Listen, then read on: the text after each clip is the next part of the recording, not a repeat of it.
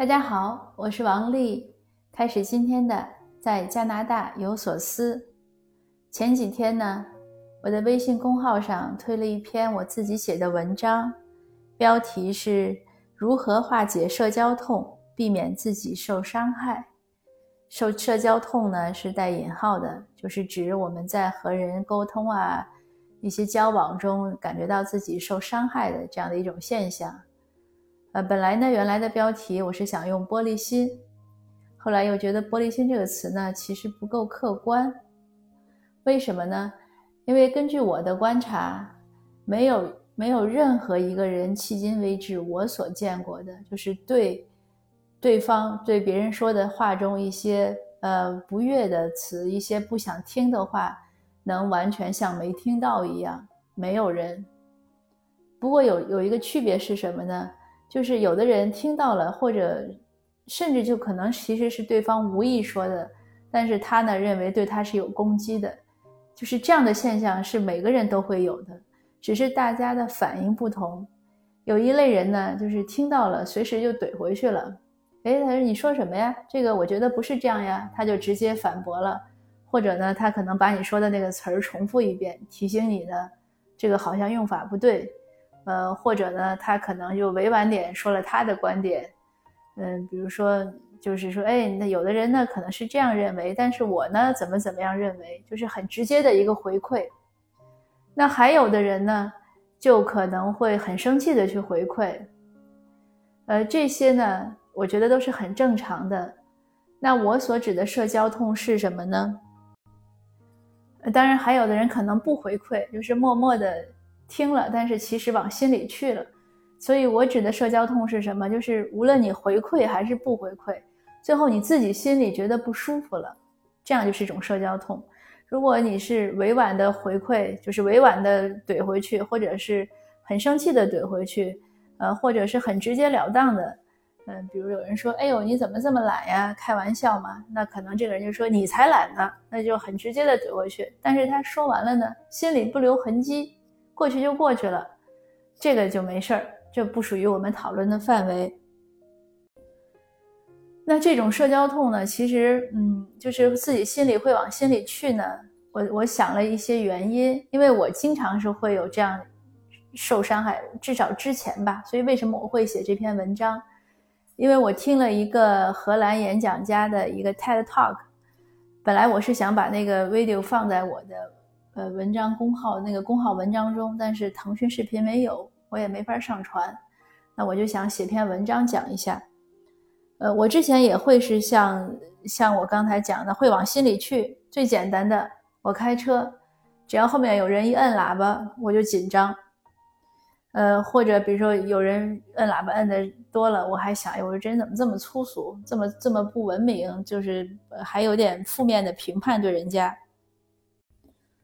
那还有呢，就是比如说发了消息，我很很想知道结果，和对方有在联系，呃，我希望他回电话或者回微信、回短信，嗯，哎，他就是不回，这个很典型，是以前我做生意的时候，呃，和 有一次和客户谈订单，发过去之后他就没回，那我就琢磨了，这是我报的数，他就是条件不好了，还是呃，就是条件不优厚了，还是怎么样？琢磨半天。然后又又有点想主动降价，但是幸好还没有来得及，我没有我没有来得及主动降价，对方就回了，因为他说他正好有个会，就是挺抱歉没有及时回，我有个会，就是这样的一些问题。那其实这样的问题的根源是什么？就是我们会从不好的，就是负面的方向去思考。还有很典型的，我想大家都遇到过，可能你的同事呀，或者路上有人呀，几个人在聊天。然后聊着聊着，一看你呢，看了一眼，然后他们就突然开始哈哈大笑。那这个时候，很多人心里都会有涟漪。我相信一定是这样，就想：哎呦，怎么看我一眼就笑？在说我什么吗？马上有的人可能就看一下：哎，我今天是不是鞋穿错了？我衣服是不是没穿对呀？还是脸上有什么？这是一种自然反应。但其实呢，这个很可能就是我们的一个误解。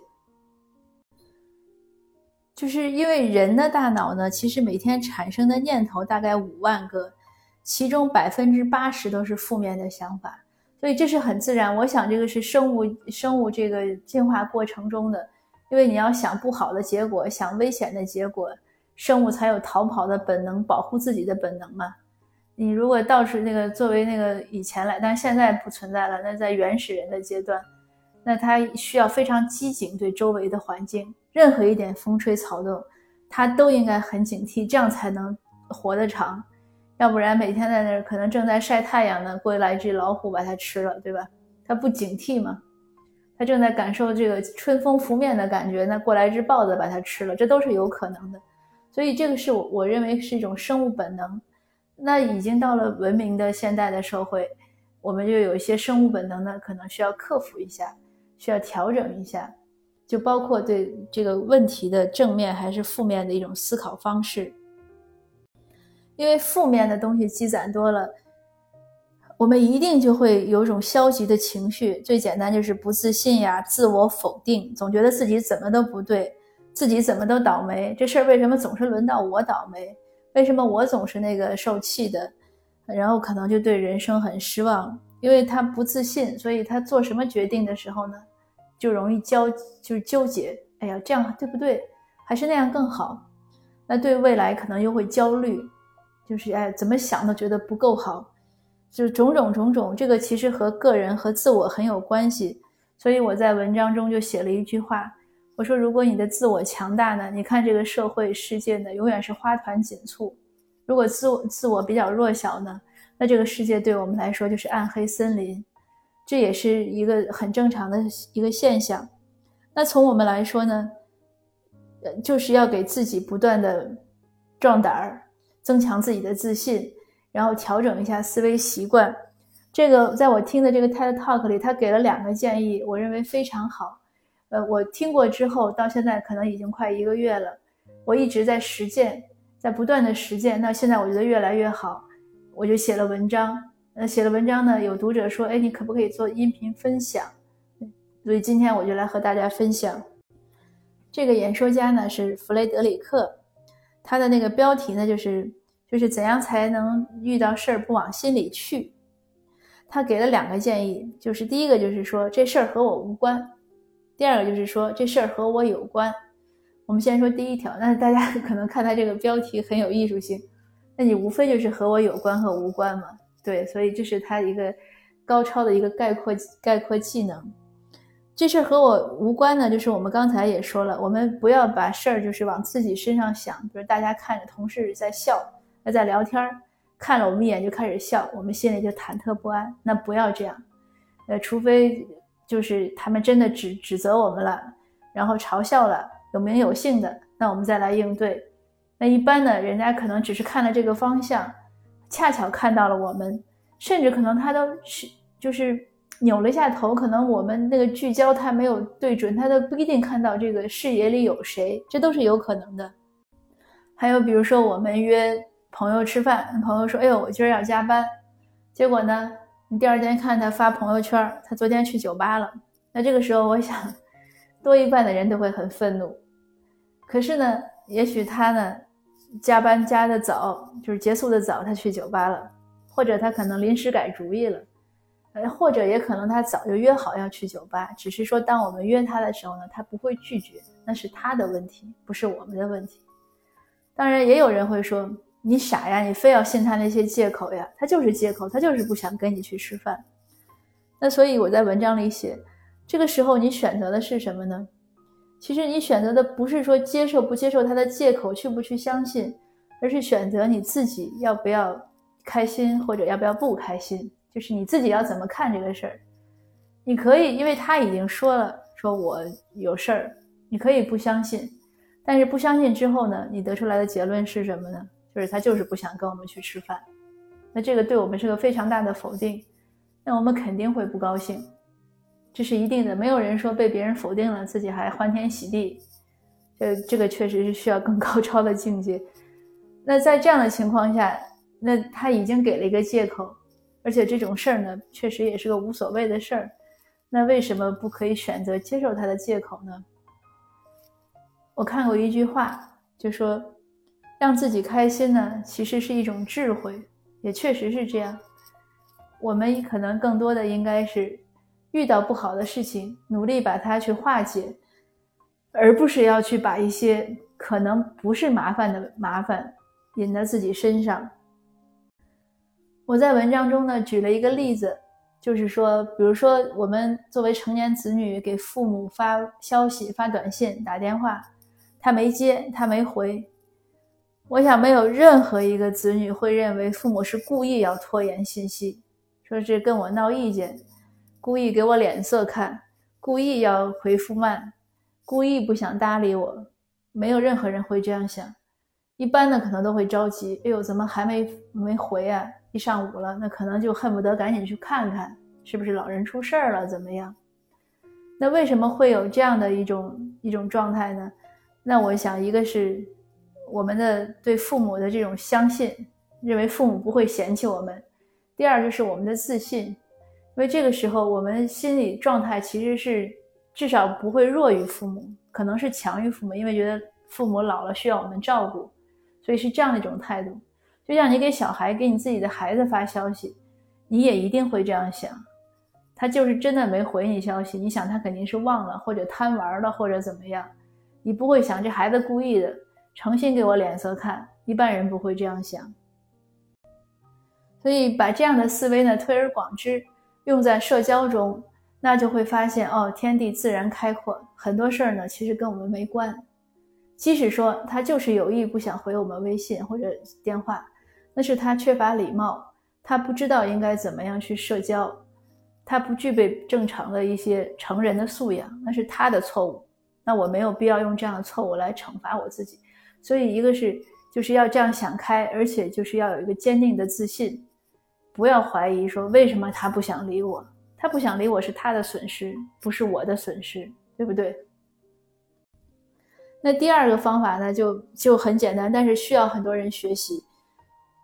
就这事儿和我有关，你就是指着鼻子骂我了，你就是当着我的面和我说了不友好的话，或者我认为不友好的话，或者我认为受伤害了。比如说我今天可能穿了一件红衣服，那我一朋友说：“哎呦，你怎么穿这么衣服呀？这不好看。”那我认为他这样说话不不友好，那我可以直截了当的跟他讲说：“对不起，你这样讲呢，我觉得不太好。呃，怎么怎么样？这个一定要会会说出来，而不是生闷气。这个以前我在一个在分享中和文章中都说过，呃，我已经没有，我已经克服了这种障碍。”早早些年的时候，我是这样，自己生气就不想说话，就不想再和对方沟通。那后来我一个也是一个朋友跟我讲过，他说你不要这样，你生气的时候呢，其实比如说你我在跟他打电话，我生气了，我就把电话挂了。他说你你这样呢，我不知道你在生气，所以至于你如果认为我什么地方说错了或者做错了，你不说我是不知道的，所以你要告诉他。说哎，我觉得你什么地方不好，那他呢会有一个思考，他会跟你有一个沟通，他会有一个解释，会有一个讨论。绝大多数情况下呢，也是误会。那不是误会呢，就是有则改之，无则加勉。那是谁的事儿，谁自己解决，这样就很畅快了。就不要让别人去猜。还有呢，就是说的时候呢，一定要尽量心平气和。不要在那个说话的时候就带刺儿。我今天就在写这个文章，我我要分析一下，就有的时候我们一种习惯性的抱怨，习惯性的挑刺儿，就自己说的那句话呢，其实已经带刺儿了。那对方在回的时候呢，也一定是会有刺儿。就是这个世界是一面镜子嘛。当然，如果我们很幸运碰到一个非常有修养的人，你不管说什么，他都能给你化解，那是我们的运气。但是，一般来说，可能还是很难的，也是吸引力法则，对不对？我们还没有那么优秀，可能也碰不到那么优秀的人。那还有呢，就是不要对对方期望太高。我在文章中也写，如果陌生人在街上遇到一个人，突然莫名其妙的说了你，你当时肯定是不愉快。但是，我想最多可能就觉得，哎呦，太不幸了，踩到烂泥上了，或者踩到狗屎上了，就。就这不愉快会很快过去，一般的可能不会说记住三五天。那如果这个这种事儿都要记三五天，那可能是要看一下心理医生。这个需要就是不是很很正常的一种状态。但一般正常的状态可能就是，哎，当时就过去就算了。可是我们和亲友、和亲密的朋友、和同事会会往心里去，就是期望值高，会觉得哎，你这么了解我，我们处了这么久，我对你怎么怎么好，或者怎么怎么样，我们的情分是这样的，你怎么能说这样的话？这是我们的一个一个预设，心理预设，或者说你怎么能不懂我？我已经这样了，你怎么还不明白？这都是我们的一种心理预设。那我也在文章里写，我想就是这也是我自己想明白的，就是只要是别人，不是你自己，他就没有义务，也不可能百分之百的保证满足我们的期望。要把这个事情想清楚，就不会有失望，因为没有希望就没有失望。你不预设他一定会懂你，他懂不懂你就无所谓了，对不对？你说了他不懂，那我再说一遍。那还不懂，那就算了，我们换个话题就完了呗。那还有呢，就是你如果让你三岁的小孩去睡觉，他不肯睡，他还发脾气，这个时候你是不会往心里去。就像我刚才举例父母的那个问题，就成年子女和父母的问题，就是一种自我的强大。所以我也在反复提醒自己，当我认为谁怠慢了我的时候。谁对我不够尊重，或者对我这个就是呃不够重视的时候，其实当我有这样想法的时候，我就已经把自己的自我降低了一层。因为如果不是这样，如果我认为我跟他是平等的，或者我甚至认为我应该去照顾他、去懂他、去支持他、去理解他的时候，我不会有这样的想法。在那个这个荷兰人这个弗雷德里克的演讲的最后。他做了一个一个像戏剧性的一个动作，非常好。他拿了一张二十欧元，他说：“你们谁想要？”那台下可能很多人举手。那接着呢，他就把这个钱团了团，又问谁想要，那就举手的人就少了一些。那再接着呢，他把这个这个钱就放到嘴里去嚼了，嚼着他又笑着就问他谁想要，可能就就更少了。那他把这个钱拿出来，又扔在地上，又拿脚踩，又使劲碾压。他说：“这还有谁想要？”这个时候，台下有一个声音，那我不知道是不是他的托呀，还是真的就只有那么一个人还举手要。他说：“你为什么要还要这个钱？”那个声音说：“因为他还是二十欧元。”就这个，我觉得是这个整个演讲非常点睛的一句话。那这个弗雷德里克就说：“他说人们可能会攻击你、批评你、轻视你，他们可以用语言羞辱你、唾骂你，甚至从你身上无情地踏过去。”但是，请记住，无论他们说什么、做什么，你始终保有你自己的价值。那就是我们认为自己重要，我们始终就重要；我们认为自己有价值，我们始终有价值；我们认为自己有尊严，那这个尊严是不会少。那因此呢，我就跟着他这句话呢，我也抒情了一两句。我说：“你要知道，你自己呢，才是你自己手心里的宝。”就是这样，不要让别人去保费你，自己要爱护自己。知道这一点之后呢，那一切的过往都是浮云。就是你爱对我怎么着怎么着，你对我好，我对你好；你对我不客气，那我可以扭身走，转身走，对吧？我不用往心里去。不要不，因为你想，就是不要因为误会去去伤害自己，对吧？更不要因为别人对你的恶意，你去伤害自己，那不就变成双重的这种它的这种效果吗？所以呢，一一定要提醒自己，世上能摧毁我们自己的只有我们自己。所以，如果我们自己不看重自己，自己不宝贝自己，那可能这个世界呢，就到处都是一片沼泽。这个演讲和这番思考，以及我自己把它写成文章之后呢，对我是很有帮助的。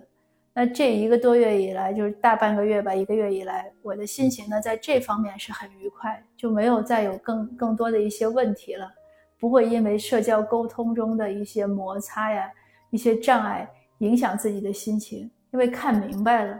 那我呢，就很愿意把这个这些话呢和您分享，呃，也祝愿您呢越来越开心。那好，今天的分享呢就到这儿，谢谢。